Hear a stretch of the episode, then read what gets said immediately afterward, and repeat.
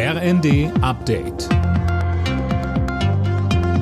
Stündlich neu. Auf den Punkt informiert. Ich bin Linda Bachmann. Guten Morgen.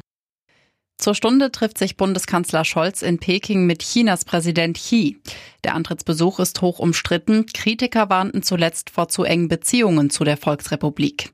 Jörg Wuttke, der Vorsitzende der Europäischen Handelskammer in China, sagte in der ARD zum Umgang mit China. Wir können China nicht in die Schranken weisen. Wir haben ja in der Tat äh, das zu machen, was wir uns manchmal scheuen zu Hause, nämlich unsere eigenen Hausaufgaben. Europa muss fit bleiben. Europa muss gegen China konkurrenzfähig bleiben. Und da müssen wir äh, unserem Erziehungssystem mehr auf die Wissenschaft vielleicht achten. Wir müssen unsere Marktbarrieren zu Hause abarbeiten. Wir sollten nicht versuchen, China einzuschränken, sondern wir sollten schlicht versuchen, Europa wieder fitter zu machen.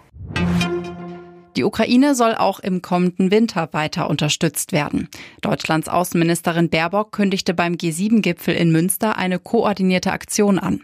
So sollen beispielsweise Generatoren, Heizgeräte, Decken und Zelte geliefert werden. Mehrere angekündigte Entlastungen der Regierung können wohl nicht wie geplant zum 1. Januar kommen.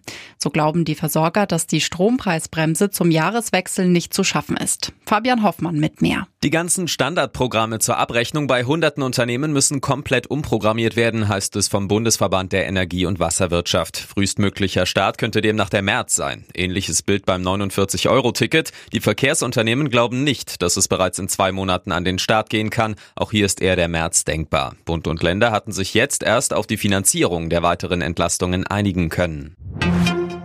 Mit einem 1 zu 0 gegen Saint-Gilloise hat sich Union Berlin den Einzug in die Zwischenrunde der Europa League gesichert.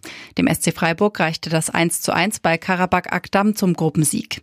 Und für Köln ist in der Conference League nach dem 2 zu 2 gegen Nizza nach der Gruppenphase Schluss. Alle Nachrichten auf rnd.de